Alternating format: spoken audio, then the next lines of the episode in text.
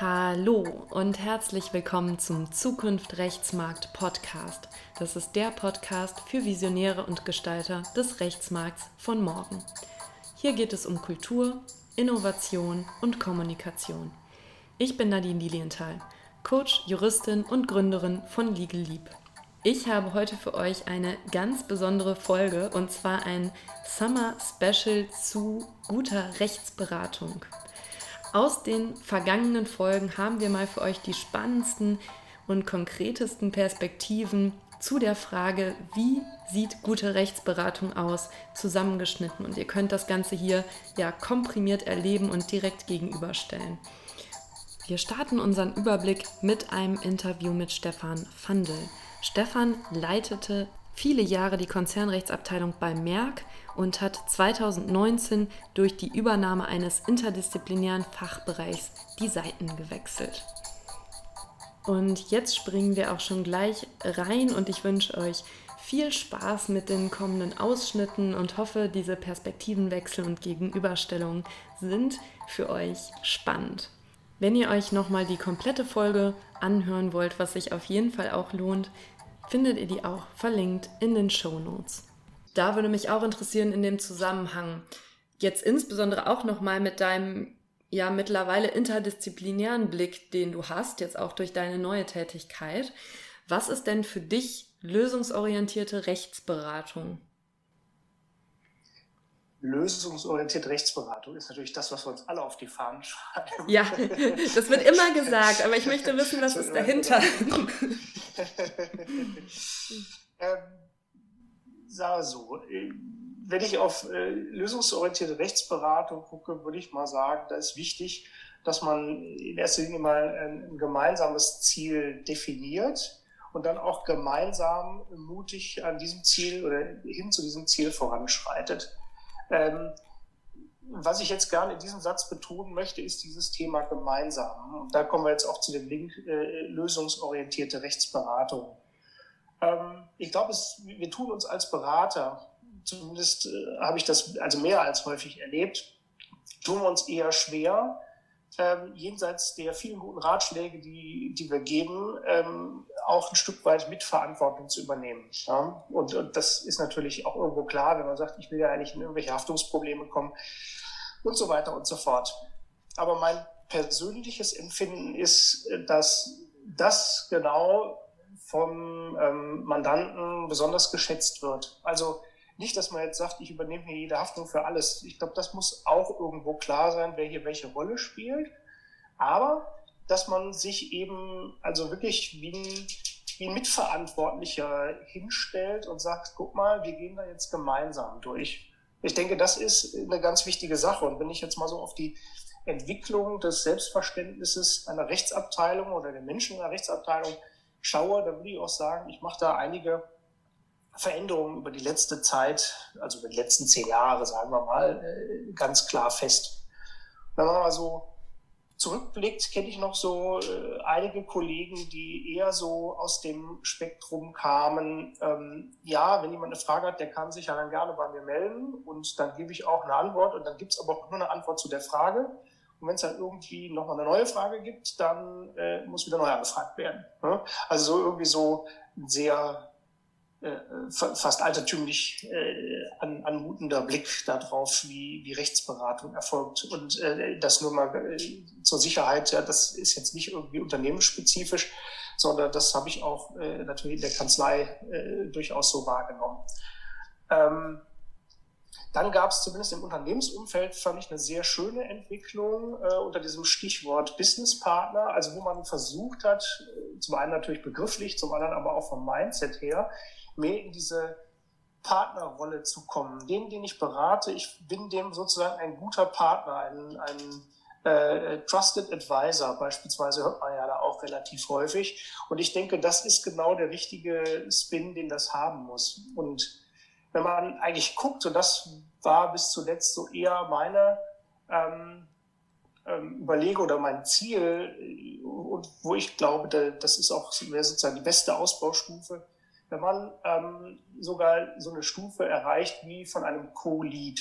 Ja? Also dass man sagt, okay, nicht die eine Person, die etwas betreibt, ist der Lead eines Projektes äh, nicht und ist dafür verantwortlich, sondern der, äh, ja, die, der, der Rechtsberater wird quasi so ähm, wahrgenommen, dass er eben mit dabei ist und mit das Thema treibt. Und das hat zumindest aus meiner persönlichen Erfahrung heraus die äh, beste Resonanz auch gegeben, ähm, auch aus Sicht eben des Mandanten. Jetzt muss man fairerweise sagen, das ist sicherlich in einem Unternehmen nochmal ganz anders umsetzbar als in einem ähm, Kanzlei- äh, und Mandantenverhältnis. Nicht? Das, das ist sicherlich äh, so, aber äh, das äh, fand ich war immer eine relativ, ein relativ guter Ansatz. Ich denke, wenn man dann in diesem Zusammenhang seine Rolle spielt, dann ähm, kommt es eben dann darauf an, was, was bringe ich denn damit an den Tisch? Und ich glaube, da sind wir Juristen ähm, relativ gut aufgestellt. Nicht? Wir kriegen über das Studium und über unsere Tätigkeit immer wieder eingeimpft, dass wir äh, Sachen strukturiert angehen und ähm, strukturiert durchdenken. Und ich denke mal, das ist etwas, was wir immer an den Tisch bringen können und was auch äh, von jedem geschätzt wird, da einen offenen Blick zu haben und gleichzeitig aber auch in der Lage zu sein, jede Station auf dem Weg so ein Stück weit mit zu durchdenken und äh, dazu dann auch Optionen aufzuzeigen. Ja, und da kommt ja dann auch unsere spezifische Expertise rein, wo wir sagen, okay, es geht jetzt da und da und da lang. Ähm, was können wir denn da für, für Möglichkeiten auftun? Und da finde ich übrigens ganz interessant, ich weiß nicht, äh, ob dir das auch schon mal so gegangen ist. Ähm, wir äh, kriegen ja immer so ein bisschen diesen Satz äh, vorgelegt, es kommt darauf an. Mhm. Das wäre so der typische Juristensatz. Ne? Und ich meine, hört man ja auch in der Tat häufig genug.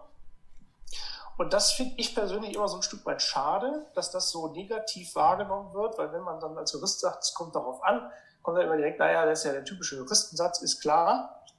Und warum ist das auf der einen Seite problematisch, auf der anderen Seite aber auch positiv? Ähm, es ist, glaube ich, problematisch, wenn dieser Satz wahrgenommen wird als, äh, der hat keine Ahnung ähm, oder der, der drückt sich immer so kompliziert aus und ich brauche doch eine einfache Lösung. Ne? Da ist offenbar dann ein sehr negatives Verständnis damit verbunden. Wohingegen, wenn ich denke, naja, wenn ich diesen Satz so verkaufe, dass ich sage, äh, es kommt darauf an, bedeutet doch eigentlich für den, dem ich das sage, du hast Optionen. Ja, du hast viele Optionen. Es ist doch besser, mehrere Optionen zu haben, als keine Option oder nur eine Option zu haben. Ja, und ich glaube, da könnte man vielleicht äh, mitunter noch ein bisschen besser werden, diesen Satz zu verkaufen, eben als Möglichkeit, nicht so zu tun, dass wir keine Ahnung haben oder kompliziert werden, sondern mehr als Möglichkeit zu zeigen, guck mal, du hast Gestaltungsoptionen und das macht dich im Endeffekt viel flexibler, als du vielleicht glaubst, dass du bist. Also diesen Satz, es kommt darauf an, auch zu verstehen als so eine Art ähm, kontextabhängige Lösung oder kontextabhängige Lösungsmöglichkeiten, die dann auch wieder gewisse Gestaltungsfreiräume für den Mandanten eröffnen. Absolut, absolut. Und jetzt kommen wir auch schon zu unserem zweiten Ausschnitt und hier hört ihr Sarah Vanetta, Equity-Partnerin bei White Case und Christina Rothenberger, Head of Legal bei RB. Wie sieht denn für dich gute Rechtsberatung aus, Sarah? Äh, also, das ist gar nicht mal so leicht zu beantworten. Also, äh, Rechtsberatung als solche ist ja eigentlich simpel zusammenzufassen. Ähm, man setzt seine juristischen Fähigkeiten ein, um eine Lösung zu entwickeln für einen Mandanten. Also in meinem Fall mehrere Mandanten. Christine hat einen Mandanten, ähm, nämlich ihr Unternehmen. Und ähm, gute Rechtsberatung, das ist allerdings echt nochmal ähm, hochreck. Denn ähm, ich denke, gute Rechtsberatung zeichnet sich dadurch aus, dass man ähm, den Mandanten versteht, dass man eine praxisorientierte Lösung entwickelt und das möglichst schnell. Ähm, wir leben in einer wahnsinnig schnellen Wirtschaftswelt. Da hat keiner Zeit, sich sehr lange mit einer Thematik auseinanderzusetzen. Und was ich auch persönlich als gute Rechtsberatung empfinde, wobei das der Mandant besser beurteilen kann als ich, aber ähm, aus meiner Sicht ein ganz guter Weg ist, um gute Rechtsberatung zu leisten, ist Menschsein auch in der Rolle als Anwalt. Denn äh, also es ist ein People's Business und man versteht den Mandanten tatsächlich auch besser, wenn man auch ein bisschen ähm, mit, mit menschlichem Denken dran geht und eben nicht nur ähm, das juristische Pro Subsumptionsprogramm abspielt. Und ähm, das sind aus meiner Sicht wesentliche Faktoren, um Rechtsberatung von guter Rechtsberatung zu unterscheiden. Also anerkennen, dass es tatsächlich ein People-Business ist, also dass ein Anwalt auch Mensch sein darf. Ähm, dann lösungsorientierte Beratung, praxisnah und schnell, hast du gesagt. Christina, wie ist das für dich? Was macht für dich gute Rechtsberatung aus? Also ja, Sarah, ich kann dir da in allen Punkten voll zustimmen und würde da auch sagen, dass sich die gute Rechtsberatung, ob sie jetzt in-house geleistet wird oder extern, was ihr Wesen tatsächlich ausmacht, gut zu sein, gar nicht unterscheidet, sondern dass es und das habe ich bei dir auch gerade rausgehört, dass es darum geht, dem Mandanten, sei es jetzt der Mandant äh, der, der Kanzleianwältin oder auch die internen Mandanten, ähm, konkrete Lösungen anzubieten, klare Handlungsempfehlungen auszusprechen, anstatt nur Optionen aufzuzeigen. Und ich glaube, das gilt tatsächlich oder das entscheidet dann auch eine gute oder eine, eine Rechtsberatung durch eine Kanzlei von einer guten Rechtsberatung durch eine Kanzlei, weil ähm, wenn ich mich da in meine Zeit in der Kanzlei zurückversetzt sehe, man denkt ja auch damals schon, man, man hat irgendwie verstanden, was, was unternehmerisches Denken bedeutet und was der Mandant darunter versteht, aber wenn man dann nochmal die Perspektive gewechselt hat und dann tatsächlich merkt, worauf kommt es eigentlich an und ähm, dass dass ich die schönste, sauberste, dogmatische Lösung ähm, vorbereiten kann und ein langes, äh, eine lange Legal Opinion schreiben, nützt am Ende des Tages halt leider nichts, wenn ich keine Lösung habe. Und ich glaube, den Fehler, wenn man es so möchte, habe ich damals auch als, als Anwältin gemacht, äh, was vielleicht auch zu Frustration von Mandanten geführt hat, weil man eben den Ball zurückgespielt hat in das Feld in das Feld des Mandanten, weil letzten Endes ist es sein Business, seine Entscheidung. Und ähm, jetzt als Inhouse-Juristin bin ich sozusagen Mandantin und, und Anwältin in Personalunion. Also ich, ich berate zwar meine internen Mandanten, das sind dann tatsächlich mehr als einer, weil die, die, die Needs doch sehr unterschiedlich sind, ob, ob es jetzt vertriebskartellrechtliche Themen sind oder eine Frage von HR im Arbeitsrecht. Ähm, aber letzten Endes ist es natürlich das, das gleiche Unternehmen und auch da, was du gesagt hast, ähm, ja, auch, auch Mensch sein. Ich glaube, ähm, man muss da der ja, der Anwaltschaft wird ja auch häufig ein gewisses Standesdünkel und Arroganz nachgesagt. Man muss da vor allem als Inhouse-Jurist von diesem hohen Ross runterkommen und kann sich nicht in seinem Kämmerlein verkriechen und warten, dass die internen Mandanten dir den roten Teppich ausrollen, wenn sie quasi äh, zur Audienz geladen werden. So wird das nicht funktionieren. Und wenn man da sich nicht einlassen kann oder die, die juristisch, nicht jurist oder juristische Sachverhalte nicht Juristen beibringen, dann wird die Rechtsberatung am Ende auch nicht gut sein. Also ich nenne das jetzt mal Customized Legal Advice, ähm, tatsächlich auch die Sprache äh, anzupassen, je nachdem, mit wem ich spreche. Also meine E-Mail an die Geschäftsführung sieht anders aus, als wenn ich einer Kollegin aus dem Marketing erkläre, warum vielleicht die geplante Werbemaßnahme ähm, irreführend ist oder warum das so nicht geht, wie sie sich das vorgestellt hat. Und auch da, du hast es angesprochen, Schnelligkeit, der Zeitfaktor ist ein, ist ein ganz entscheidender. Und ähm, dessen muss man sich auch bewusst sein, dass der Mandant sich nicht durch ein Wust von Dokumenten wühlen will, um dann am Ende festzustellen, ja, und was mache ich jetzt? Steht da nicht drin. Aber ich habe zehn, ja, seitenweise Urteile und ähm, BGH-Rechtsprechung, ja, Literatur zitiert bekommen, aber so richtig greifen kann ich tatsächlich das, was mein, mein Rechtsberater, der wir ja nun mal sind, ob wir jetzt in-house oder in der Kanzlei arbeiten, nicht liefern kann. Und ähm, ja, ich, ich arbeite ja auch international, also zu meinem Verantwortungsbereich gehören ja auch die skandinavischen Länder, in denen ich natürlich nicht ausgebildet bin und mich da umso mehr auf äh, den Rechtsrat der lokalen externen Anwälte verlassen können muss. Und da ist es mir natürlich auch besonders wichtig, dass man die gleiche pragmatische Sprache spricht. Und hier muss man sich noch viel mehr darauf verlassen, dass das, was die Anwälte sagen, auch tatsächlich ja umsetzbar ist und konkrete Lösungsvorschläge beinhaltet. Ähm, wenn ich da aus rein egoistischem Interesse eine Frage anknüpfen darf. Wir haben jetzt natürlich viel über ähm, so das Produkt Rechtsberatung als solches gesprochen. Ähm, was wir beide tatsächlich gerade nicht erwähnt haben, was aber aus meiner Sicht dann doch nochmal eine zusätzliche Komponente ist zur guten Rechtsberatung, auch die Kosteneffizienzinteressen des Mandanten im Blick zu haben. Ich meine, also ich spreche aus Sicht einer internationalen Wirtschaftskanzlei. Natürlich haben wir auch eigene wirtschaftliche Interessen. Ähm, also äh, man ist jetzt nicht die Wohlfahrt, äh, sei denn man arbeitet pro bono, was auch ein ganz wichtiger Aspekt ist, aber darum geht es ja jetzt erstmal hier nicht. Ähm, die, ich denke auch, dass man da immer so mal so einen Schritt zurück machen muss und auch sehen muss, es bringt halt auch nichts. Das ist nämlich, nämlich dann, da kann das Rechtsprodukt noch so gut sein, was man abliefert, aber es bringt nichts, wenn man das overcharged. Mhm. Das wird auch nicht als gute Rechtsberatung empfunden. Also es ist wirklich so ein, ähm, auch da so, so ein Gesamtpaket, was man dann auch liefert. Also zumindest jetzt aus, aus meiner Interpretation des Wesens einer Kanzlei heraus. Also ich finde die Punkte, die ihr genannt habt, wirklich extrem spannend und ich glaube, die machen das Feld schon ganz weit auf.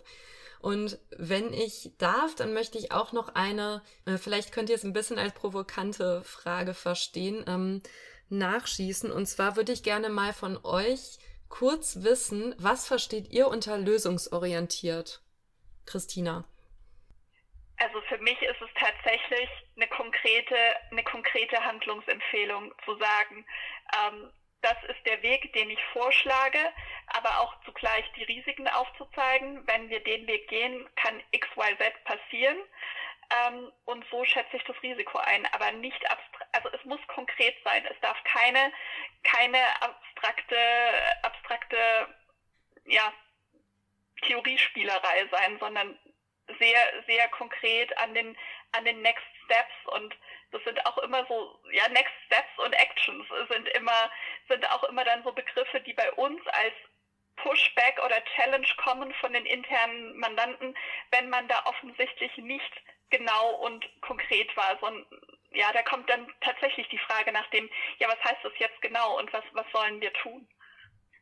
Und Sarah, wie ist es aus deiner Sicht? Wie definierst du lösungsdefiniert? Äh, wie definierst du lösungsorientiert? Also das hängt natürlich auch sehr vom Einzelfall ab, ähm, was, was lösungsorientiert ist, weil eine Lösung kann auch darin bestehen, dass man vielleicht keine Lösung hat. Also, dass man letztlich davor steht und sagt, ähm, das ist eine reine Abwägungsentscheidung. Ähm, also, äh, folgende Punkte sprechen hierfür, folgende Punkte sprechen dagegen und am Ende ist es eine Abwägung. Ähm, es gibt, es wäre wünschenswert, man käme immer zu einer Schwarz-Weiß-Betrachtung. Ähm, aus meiner Erfahrung heraus ist es meistens eher grau. Ähm, ich glaube sogar immer. Ja, häufig, ja wirklich häufig. Und ähm, insofern finde ich es allerdings lösungsorientiert, ähm, wenn man eben sieht, dass das so ein bisschen das Dilemma an der Geschichte ist, den Mandanten dann bei dieser Abwägung allerdings nicht allein zu lassen. Mhm. Da, das ist, glaube ich, also den zumindest die, die Handlungsoptionen so klar darzustellen, dass sich daraus die Lösung dann abzeichnet. Ähm, natürlich ist es schön, irgendwie so ein, ähm, so ein Ergebnis zu liefern, aber wir wissen alle, in der Juristerei ist, ist zwar irgendwie so ein geflügelter Satz, aber dieses es kommt drauf an, trifft leider eben dann doch häufiger mal zu, auch weil die Rechtsprechung vielleicht nicht glasklar ist oder ähm, sich noch nicht ausreichend verfestigt hat. Und insofern, für mich ist lösungsorientiert, ähm, wir, wir fassen die Handlungsoptionen so klar zusammen, dass die Abwägungsentscheidung leichter fällt unter Berücksichtigung der Business Needs und der Mandant wird eben nicht allein gelassen, weil was das, also Christine hat das ja auch vorhin gesagt, ähm, man, man darf das, man darf das nicht alles immer nicht abladen und äh, in, in das andere Feld schießen. Das, ähm, das ist sicherlich nicht lösungsorientiert, sondern damit äh, verliert man den Mandanten. Ja, das kann ich komplett unterschreiben. Ich glaube, du hast da ein wichtiges Bild aufgemacht mit den Mandanten an der Hand nehmen und ihn da in diesem Entscheidungs- und Abwägungsprozess nicht alleine zu lassen. Und das macht dann am Ende für mich auch keinen Unterschied, ob das tatsächlich dann der Mandant einer Kanzlei ist oder die internen Entscheidungsträger sozusagen, die am Ende sagen müssen, okay, das sind die Risiken, ähm, das sind die Möglichkeiten, die wir gehen können. Wir gehen jetzt Version A oder Version B und man begleitet. Also da liegen wir auch wieder sehr nah beieinander. das fühlt sich für mich jetzt wirklich wie ein ganz umfassendes Bild an, was ihr hier aufgemacht habt. Und ähm, ich glaube, das ist es wirklich wert für jeden Anwalt oder jeden Rechtsberater, der in seinem Unternehmen gute Rechtsdienstleistungen abgeben möchte, sich mit dieser Frage mal zu beschäftigen und da vielleicht auch ja jetzt in dem Grad an Tiefe einzusteigen, den ihr jetzt hier ähm, gebracht habt. Und ich finde es extrem spannend und horizont erweiternd, das Feld da mal so weit aufzumachen. So, das war unser zweiter Ausschnitt mit dem Doppelinterview von Sarah und Christina. Und jetzt hört ihr zum Abschluss Martin Fröhlich, den General Counsel der Krüger Group. Jetzt hast du gesagt, ähm, eine wesentliche Leistung von einem ähm, guten Rechtsanwalt ist auch, dass er ein Verständnis für den Mandanten entwickelt. Ja. Was genau ist das für dich? Das ist einerseits ein Verständnis dafür, was ich ähm, für ein Problem habe, also das Problem zu durchdringen, und zwar nicht nur in rechtlicher Hinsicht, das ist vielleicht manchmal einfacher oder der einfachste Teil, sondern auch zu verstehen, was das Problem ist, unternehmenspolitisch, Unternehmen ähm, von den Abläufen her oder vielleicht auch erstmal den unternehmensinternen Sachverhalt richtig zu verstehen und zum anderen zu erkennen, äh, wie ich als Mandant beraten werden will. Also mein äh, Paradebeispiel ist immer, ich will eine kurze, pragmatische Einschätzung zu einer Rechtsfrage und bekomme ein seitenlanges Gutachten, das ich sowieso nicht lesen werde. Äh, das, da, gehen halt einfach Beratungsleistungen und, Berat und Erwartungen an die Beratungsleistungen äh, fundamental auseinander. Ja, das Lustige mit diesen ähm, seitenlangen Gutachten ist, ähm, jeder, also es gibt eigentlich nur Inhouse-Juristen, die diese Beispiele nennen, aber jeder Anwalt, mit dem ich spreche, sagt, sowas würde er nie tun. Ja, äh, da kenne ich genügend, äh, bei denen das so ist, also, also oder die bei denen man so beraten wird. Ähm, insofern muss es diese Fälle ja geben. Also ich habe sie erlebt, wobei ich sagen muss, ähm, dass das System mit den Beratern, mit denen ich zusammenarbeite, eigentlich ähm, wunderbar funktioniert. Jedenfalls habe ich aber auch hier das Panel ja selber aufbauen können. viele davon sind Leute, mit denen ich jahrelang zusammenarbeite oder die ich auch noch von Faschiss kenne oder auch mal auf der Gegenseite besonders hervorgetan haben. Äh, sodass da von vornherein irgendwie ähnliches Verständnis von guter Anwaltsberatung besteht. Aber die Negativbeispiele habe ich selber genug erlebt. Ja. Mhm. Ich habe aber umgekehrt auch als Anwalt schon manchmal das, auch mal das Gefühl gehabt, dass wir jetzt nicht vielleicht immer hundertprozentig das getroffen haben, was der ähm, Mandant erwartet hat, wobei das tatsächlich die absolute Ausnahme war. Ich glaube, da ist niemand von frei. Und mit Erwartungen getroffen meine ich jetzt nicht, dass man dem Mandanten das Ergebnis liefert, das er hören will. Es ist zwar schön, wenn das passiert, aber man will ja richtig beraten werden. Ähm, aber ähm, klar gibt es in Erwartungshaltung und in dem, was abliefern, äh, abgeliefert wird, mal Missverständnisse. Das bleibt ja nicht auch. Ja, also da bin ich total bei dir würde ich auch über meine Großkanzleizeit sagen, ähm, dass ich das rückblickend ganz anders betrachte. Einfach weil mir zu dem Zeitpunkt, als ich Anwältin war, noch diese Perspektive gefehlt hat. Wie ähm, ist es denn Inhouse? Wie nehme ich das Inhouse wahr? Und du hast es ja eben so schön gesagt, Inhouse interessiert mich nicht nur die reine Rechtsberatung, sondern ich möchte ein ähm, Problem lösen, was in einem bestimmten Kontext steht. Zum Beispiel, was ja. sind die Abläufe? Wie ist es unternehmenspolitisch? Und ja dann sollte die anwaltliche Beratung auch darauf ausgerichtet sein, wie will ich denn als Mandant ganz spezifisch in meiner Situation beraten werden? Wem muss ich intern diese, ähm, die Information wieder weitervermitteln? Spreche ich wiederum intern mit der Geschäftsleitung oder spreche ich mit anderen Mitgliedern ähm, in meinem juristischen Team? Also in welchem Kontext muss ich wieder das weiterverwerten können, was ich bekomme? Ja, genau so ist es. Und je mehr da ein ähm, externer Anwalt an Vorarbeit leisten kann, umso besser ist es natürlich für mich. Wobei das natürlich für uns Inhouse-Juristen ein ganz wesentlicher Bestandteil der Arbeit ist, ne? diese, diese ähm, Übersetzungsleistung ähm, zu leisten. Was würdest du denn aus heutiger Sicht anders machen, wenn du, ja, vielleicht passiert es ja auch, vielleicht bist du irgendwann nochmal als Anwalt tätig. Was würdest du anders machen? Ich ähm, springe nochmal einmal kurz zurück. Das kannst du ja vielleicht irgendwie schneiden oder nicht. Ähm, ich wollte noch sagen, ohne dass das jetzt eine Schleimerei sein soll, eine Sache, die mich bei Fresh Hills tatsächlich geprägt hat, bei meinem äh, damaligen Chef, äh, die er wirklich gut beherrscht hat, ist ähm, komplexe Themen und die Vorarbeit von uns Associates in fachlicher Hinsicht ähm, komprimieren und vereinfachen und so dem Mandanten ähm, zu servieren, dass der sich gut ähm, abgeholt und ähm, verstanden gefühlt hat oder dass er auch die, die, die rechtliche Bewertung verstanden hat. Das hat der wirklich sehr, sehr gut gemacht und ähm, deswegen hat, glaube ich, auch das Mandatsverhältnis mit meinem äh, jetzigen Chef so gut funktioniert und das ist ähm, eine Lektion, die ich da doch sehr deutlich gelernt habe und mich auch hier sehr ähm, bemühe umzusetzen. Also für mich ist es ähm, ganz wichtig, dass wir bei allen oder dass ich bei allem, was ich an rechtlichen Aufarbeitungen mache für äh, die Geschäftsführung, Kollegen aus den Fachabteilungen, mich immer noch mal zu, Frage, zu fragen, äh, kann man das, ohne es jetzt zu verfälschen, nicht noch einfacher ausdrücken? Kann man vielleicht auch ganz banale, aber dafür umso verständlichere Beispiele finden? Oder wie kann ich ähm, ja, mein Gegenüber das ähm, vielleicht nicht mehr das leicht verständliche Jura-Thema zu servieren.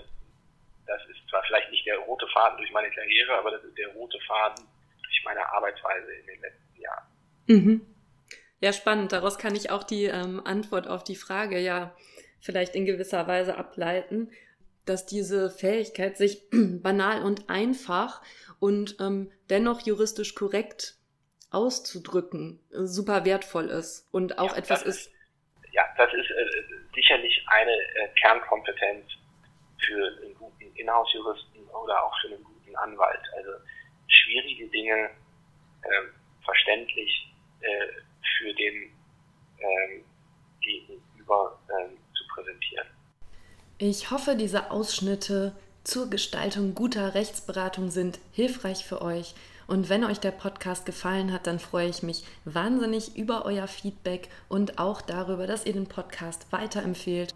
Damit würdet ihr mir tatsächlich eine sehr große Freude machen und es ist eine Riesenmotivation für mich. Wenn ihr mehr darüber erfahren wollt, wie ihr Rechtsprodukte, Rechtsdienstleistungen gestalten könnt, die den Mandanten ja wirklich nachhaltig ansprechen und begeistern, dann schaut euch gerne auf unserer Webseite um www.legelieb.de. Dort findet ihr viele weitere spannende Beiträge zu diesem Thema in unserem Blog oder kommt in unsere Gruppe bei LinkedIn, wo wir regelmäßig ja, Beiträge zu diesem Thema teilen. Und jetzt wünsche ich euch noch einen wunderbaren Tag, wo auch immer ihr ihn verbringt.